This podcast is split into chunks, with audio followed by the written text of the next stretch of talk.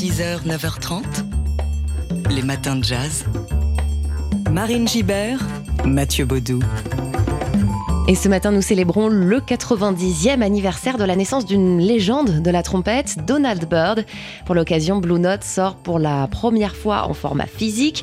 L'une de ses performances au Festival de Montreux, c'était en 1973.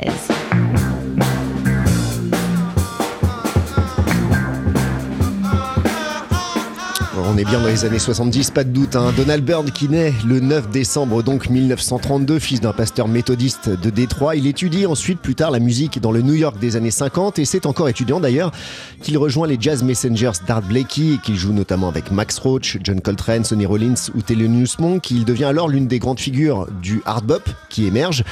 Ensuite, au début des années 70, il s'empare d'autres courants émergents comme le jazz fusion et le jazz funk.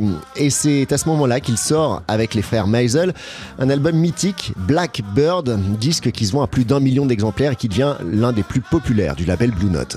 En 73, l'écurie Blue Note fait le déplacement à Montreux avec notamment le vibraphoniste Bobby Hutcherson, l'organiste Ronnie Foster, le flûtiste Bobby Humphrey et la chanteuse Marlena Shaw.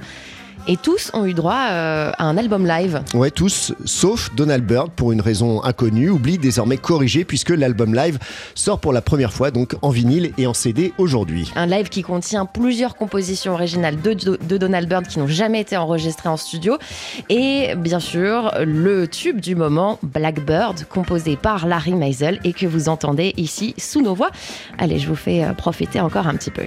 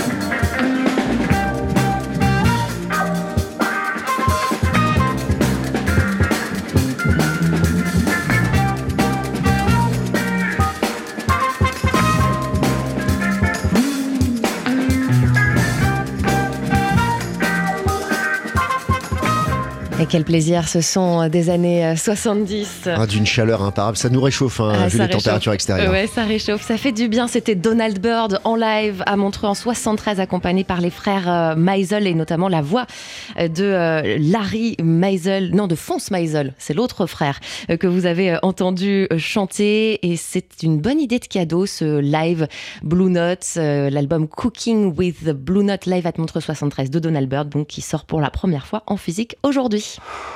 Les matins de jazz. Alors si vous l'avez manqué, on vous fait revivre ce matin le rendez-vous mensuel de China Moses sur les ondes de TSF Jazz Made in China. C'est une émission entièrement consacrée à l'instrument premier, le plus complexe, le plus émouvant, le plus intime aussi, la voix. Et China, euh, elle aime nous faire découvrir des voix qui ont marqué son itinéraire personnel et musical. Elle aime aussi nous dénicher les dernières pépites du moment. Et dans son émission diffusée mercredi soir, eh bien, elle a reçu en live un groupe de soul venu de Californie qui fait beaucoup parler de lui en ce moment.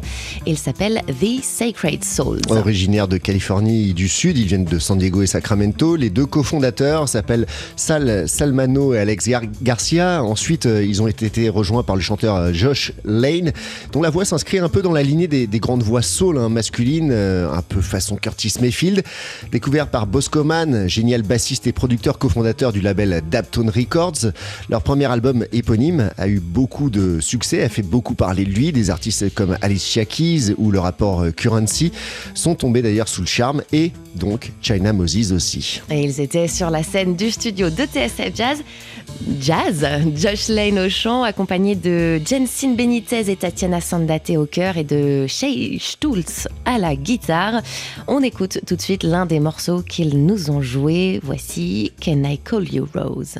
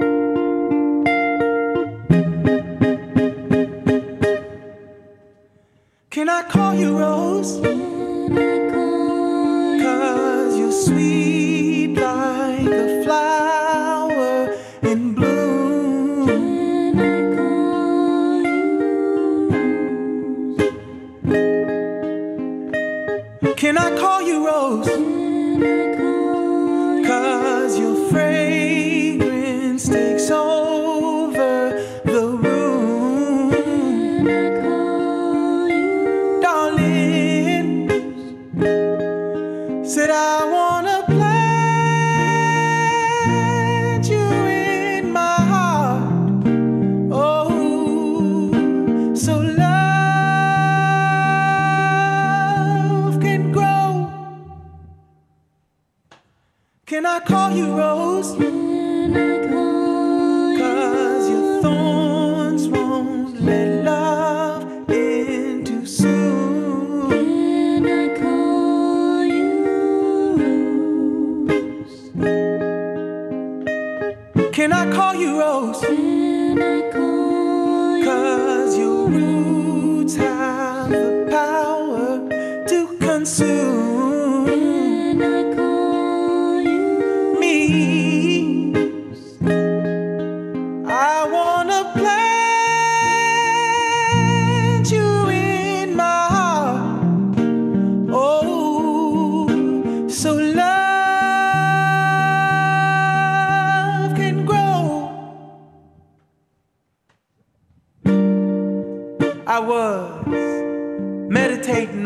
love and you and roses and the universe told me put it in a love song.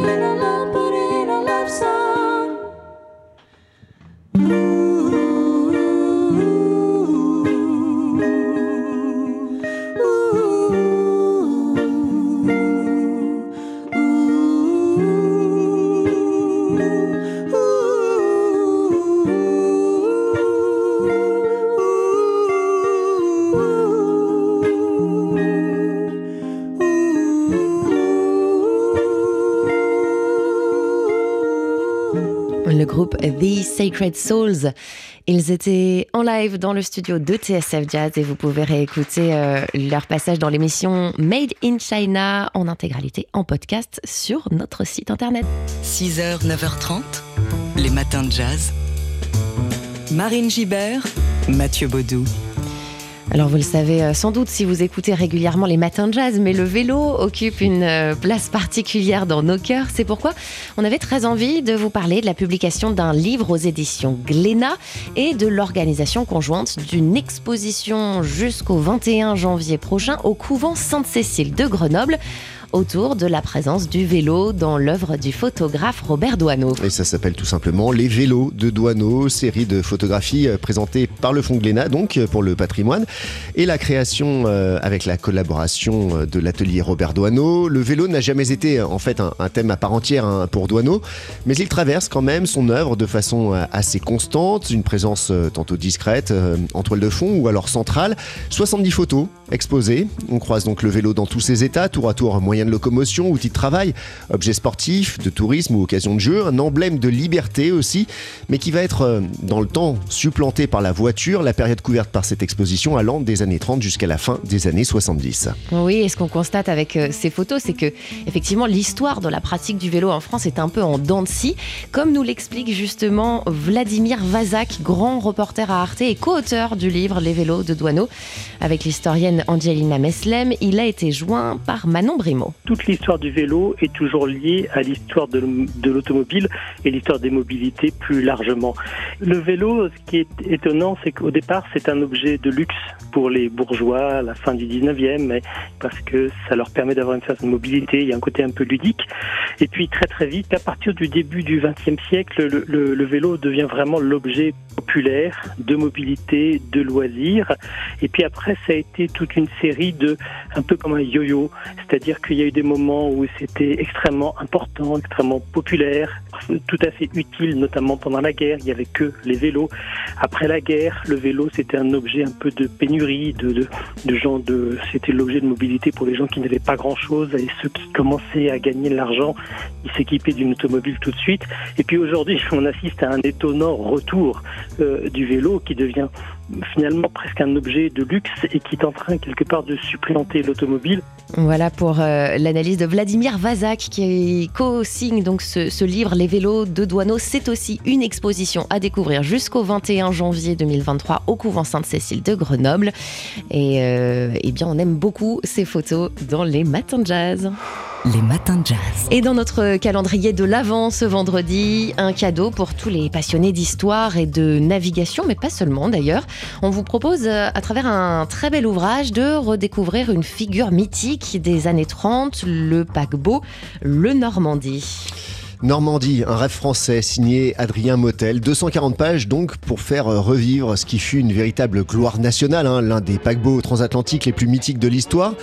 À l'époque où il est construit, le Normandie est le plus grand, le plus beau, le plus rapide des navires. Il traverse l'Atlantique en un peu moins de 4, jours et architecturalement parlant, c'est un bijou euh, de l'art déco avec des aménagements particulièrement luxueux, restaurants gastronomiques, piscines, salles de sport, salons de beauté, salles de concert et j'en passe.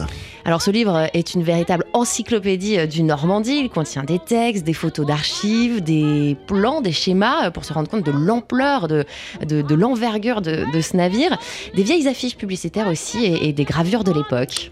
Et parallèlement, on est en pleine crise économique. Mais à bord, la vie est une fête perpétuelle.